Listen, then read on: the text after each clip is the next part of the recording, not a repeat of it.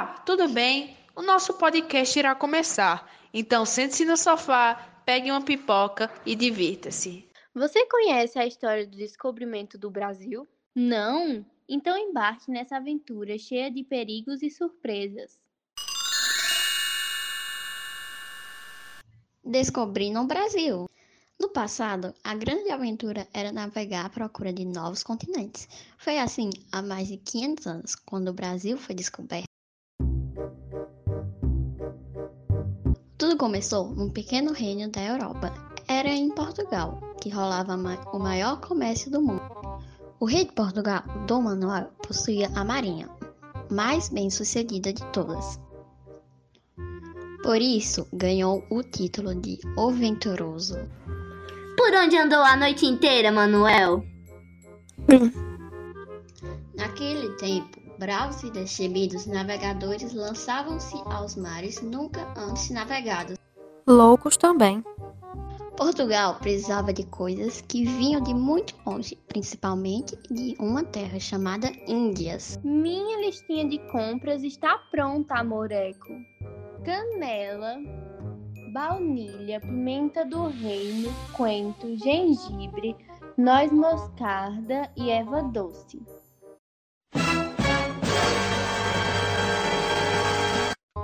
Mas a mercadoria passava por uma rota e em cada lugar seu preço aumentava, um pouco chegando a Portugal, custando os olhos a cara. Para complicar, os turcos tomaram Constantinopla e em 1453 e não deixaram mais ninguém passar por lá. Essa cidade ficava bem na rota para as Índias. Os portugueses precisavam encontrar em outro caminho para chegar às Índias. Ih, plano errado. Hum, esse navegador é maluco. Em 1498, um tal Vasco da Gama descobriu um caminho para chegar às Índias. Foi um verdadeiro achado. Para comandar essa expedição com 10 naus e 3 caravelas, foram chamados os 13 melhores comandantes, entre eles o capitão Pedro Álvares Cabral e o escrivão Pero Vaz de Caminho. Minha mãe mandou eu escolher. Quando será que vão inventar o notebook? No dia 8 de março de 1500, Lisboa fez uma grande festa em homenagem à frota que partiria no dia seguinte. Alguns dias depois da partida, uma calmaria do tempo fez com que a esquadra inteira ficasse parada. Já sei, vamos para o oeste. Assim aproveitaríamos melhor as correntes marítimas. Não gosto das ideias dele. Um mês depois, concluíram que estavam perdidos. Acho melhor irmos para o sudoeste. Você e seus planos, hein? No dia 21 de abril, avistaram algumas plantas flutuando no mar. Oba, isso é sinal de que há terra por perto. Eu nunca, Elo. Pois é, capitão, estamos no caminho certo. Sim, mas não sei se vamos para as Índias. Na manhã seguinte, não havia mais dúvidas. Uma revoada de gaivotas confirmava que havia terra por perto. Ah, estou salvo. À tarde, o marujo da gávea gritou de alegria. Terra à vista, terra à vista. Como era a semana de Páscoa, o monte avistado foi chamado de Monte Pascoal. A partir dessa data, o Brasil entrou para o calendário da história. Brasil? Eu pensei que tivéssemos chegado às Índias. 1500, 22 de abril, quarta-feira. Bom, vamos ver o que nos aguarda. Fim da primeira parte da história. Em 23 de abril, Nicolau Coelho e seus marujos foram à terra num pequeno bote. Os nativos estavam na praia, fugiram assustados. Então Nicolau tem um contato diferente. Jogou na praia um gorro vermelho, um chapéu preto e a carapuça que tirou da cabeça. Os índios pegaram os presentes e deixaram um colar de contas e um cocarde de pluma. Dois dias depois, Cabral e sua esquadra entraram no Bahia e ancoraram um lugar muito bonito.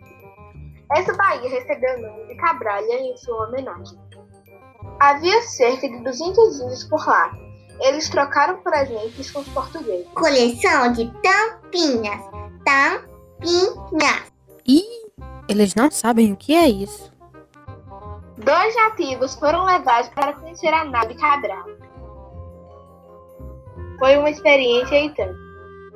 No dia 26 de abril, Frei Dom Henrique Soares de Coimbra realizou a primeira missa em solo brasileiro. No último dia de abril, todos os comandantes embarcaram e fizeram uma grande festa. Um dia antes da partida, a tripulação seguiu em Maria para o erguimento da cruz, onde assistiram a segunda missa. Chegou o dia de partir para Calicut.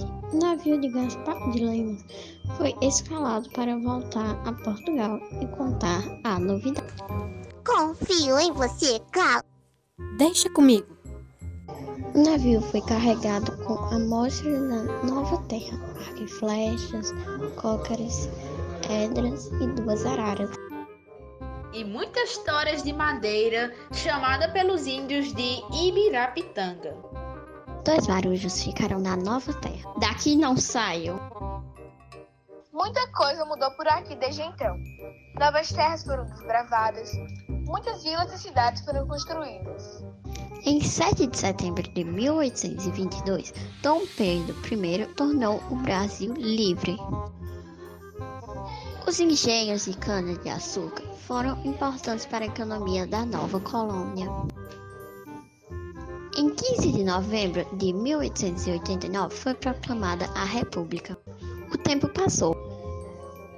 Vieram os negros, os japoneses, os italianos. O Brasil formou uma sociedade diferente, com misturas de muitas raças.